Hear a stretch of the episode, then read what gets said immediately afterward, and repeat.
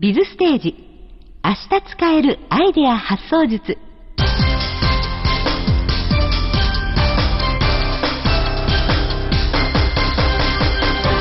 日々ビジネスの場で活躍されているあなたに。そしてこれから活躍したいと思っているあなたに。仕事や人生をもっと充実させるヒントをお届けするプログラム。ビズステージへようこそ。この時間は常にアイデアを求められているビジネスパーソンのあなたに明日使えるアイデア発想術をお教えします。全13回にわたってお届けしていきますのでお楽しみに。お話ししてくださるのは NPO 法人ソフトパークの理事でファイナンシャルプランナーそしてブレインパートナーでもある東堂武先生。インタビュアーは同じく NPO 法人ソフトパークの佐藤智子さんです。よろしくお願いします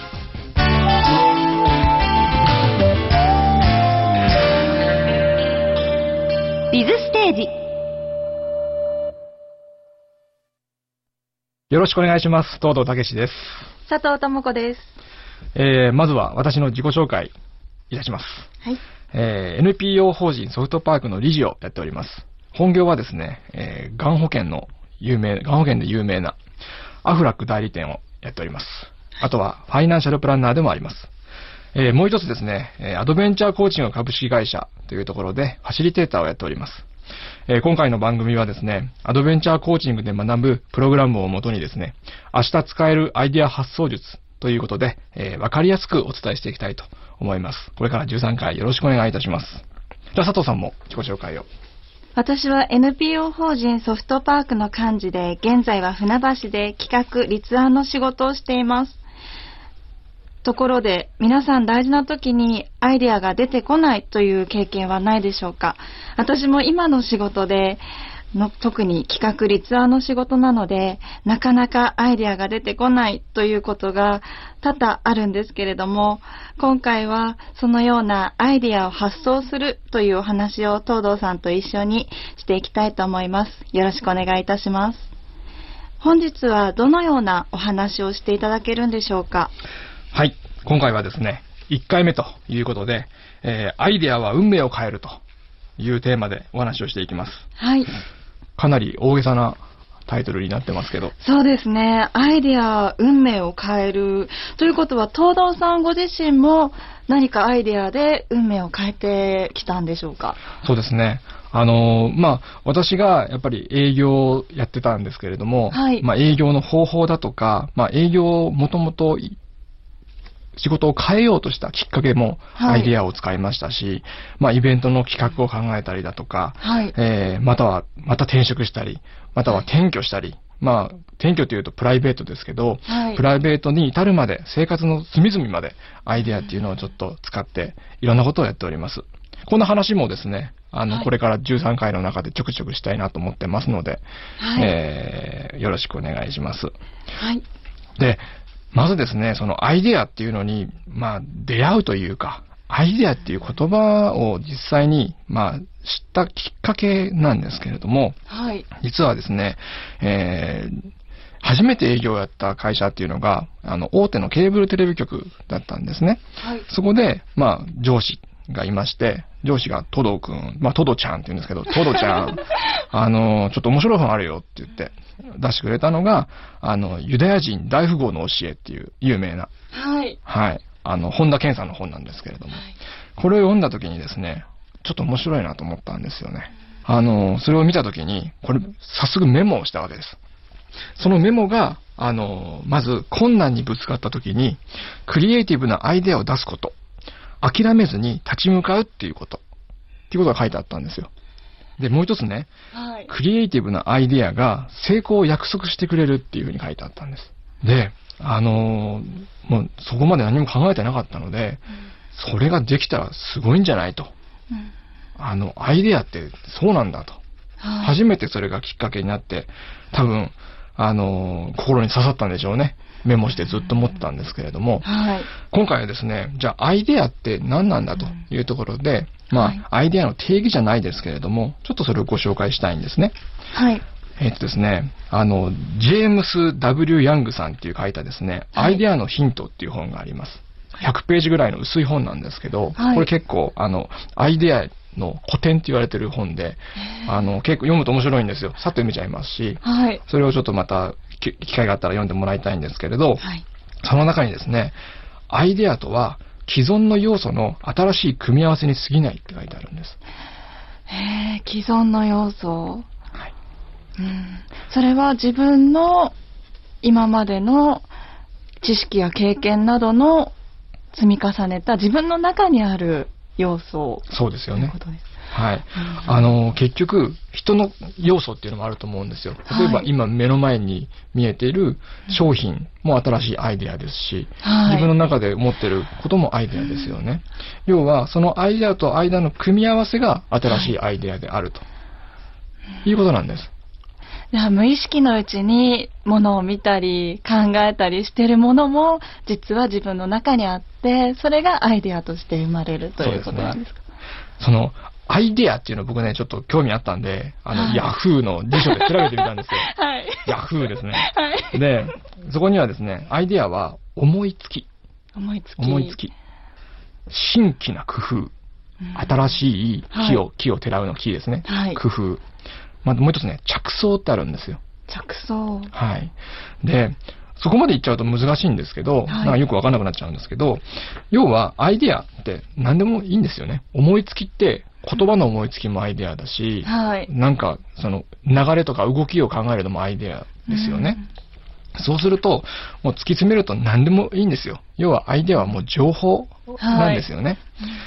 こう考えると、情報と情報をつなげば新しいアイデアですよね。そうですね。今の言葉を聞くと、本当に自分が考えたこと、感じていること、すべてがアイデアにつながるんだなというのが。そうですね。はい。いきなり簡単になりましたね。そうですね。はい。あの、要はそういったのも全部そうですし、あとは仕事のアイデアっていうのももちろんそうです。で、あの、とにかく新しい思いつき、従来の発想をくっつけたものっていうものがアイデアであれば、はい。もう誰でも考えることが可能じゃなんじゃないかなと。そうですね。はい。で、もう一つポイントは、あの、考えなかったらアイデアって絶対出ないんですよね。はい。では、もう、例えば、自分では何も考えてなくて、いきなり何かひらめいた、思いついたって思っていたことも、実はどこかで考えていたそうですねということですか？はい。突然天からアイデアが降ってくるっていうのはね、多分ありえない話なんですよ。あそうなんですか？はい。やっぱり何かしら考えてることがあってうん、それがある日突然形になって思いついたってなるんだと思うんですね。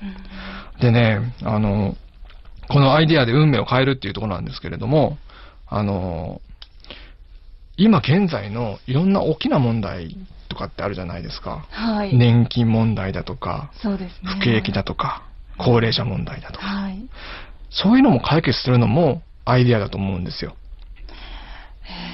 はい。で、これね、僕ちょっと一つのこれアイデア提案なんですけど、はい誰か聞いてくれてると嬉しいなと思うんですけど、これ政府こ公認、政府公募で、はい。この問題の解決するアイデアを国民全体に公募しちゃえばいいんですよ。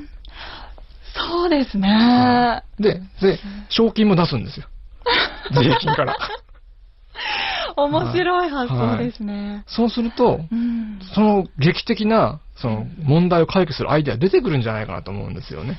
確かに一人一人全く同じ考えっていうのはないと思うので、ははい、とても面白いと思います。で、そのアイデアとアイデアの一個一個を、例えば、ね、総理がですね、これとこれ面白いから採用っつってくっつけちゃえばいいわけですよ。そうですよね。はい。で新しいアイデアですよね。うんそこまでやってくれるとすごく嬉しいなと思うんですけど、まあ、あの、ちょっとそんな、こんなでネタでした。えー まあ、とにかくですね、えっ、と、この番組はですね、えーでにアイデアを発想している人、その企画をしていて、えー一生懸命発想しなきゃいけない人はもちろんなんですけれども、あの、まあそういった発想のレベルアップをしたいなとか、発想なんて絶対無理だと思ってる方とか、えアイデアなんて絶対浮かばないと思ってる人なんかに聞いていただくと、あの、アイデアっていうものの考え方を話していけるので、ちょっと面白いんじゃないかなっていうふうに思っています。あの、運命を変えていきましょう、一緒に。はい。はい。えー、というわけですけれども、えっ、と、今日は、えー、アイデアで運命を変えるというお話をいたしました。えー次回はですね、えーあなたはアイデアクリエイターというテーマでお話しいたします。で、ここで一つ、えー次回までの宿題というか考えてほしいことをお伝えしておきます。えー次回までにですね、自分の肩書き、何でもいいです。あのー例えば僕であれば、ファイナンシャルプランナーとか、ファシリテーターっていうのがあるんですけど、はいまあそれ以外にも自分で勝手に思いつく肩書き、今はい現在の仕事ですね、えーを2つぐらい。二つ。はい。で、もう一つは、プライベートの肩書き。はい。何でもいいです。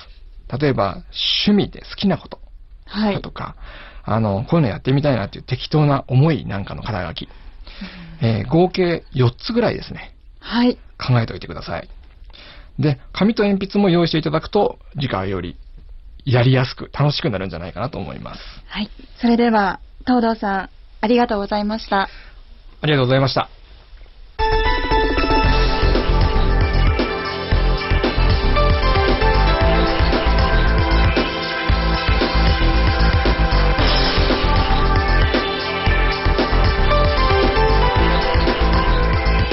お送りしてまいりましたビズステージ明日使えるアイデア発想術。今日より元気な明日につながるヒントは見つかりましたか？ビズステージではもっともっとヒントが欲しいという方のために有料版をご用意しています。有料版は毎週火曜日と木曜日に発売。毎週火曜日はアドベンチャー・フォー・メンタル・マネジメントの応用編とも言うべき。スキルアップビジネスリーダーへの道の第1回を発売しました。また木曜日にはメンタルタフネス迷わず池を発売。こちらは吉本伝説のマネージャーとして人気の大谷由里子さんをゲストに招きメンタルトレーナーの根本幸春さんが楽しく前向きに生きる極意を探ります。2回目以降は来週から毎週火曜日木曜日に発売します。1週間に15分。自分のための投資を始めてみませんか？15分でメンタルマネジメントをもう一歩深く体得することができます。スキルアップビジネスリーダーへの道第1回。メンタルタフネス迷わず行け。ともに税込315円で発売中です。パソコンで聞くタイプや有料ポッドキャストタイプなどをご用意しました。詳しい購入方法はぜひビズステージの番組サイトでご確認ください。ラジオ日経のウェブサイトからアクセスできます。番組ではあなたからのご意見ご感想をお待ちしております。ビズステージウェブサイト右端の下の方にご意見お問い合わせというリンクボタンがあります。また携帯電話からは公式サイトラジオ日経モバイルにアクセスしてください。おはがきの方は郵便番号107-8373ラジオ日経ビズステージ宛てにお願いします。ご意見ご感想楽しみにお待ちしています。お送りしてまいりましたビズステージ。明日使えるアイデア発想術。お別れの時間です。来週をお楽しみに。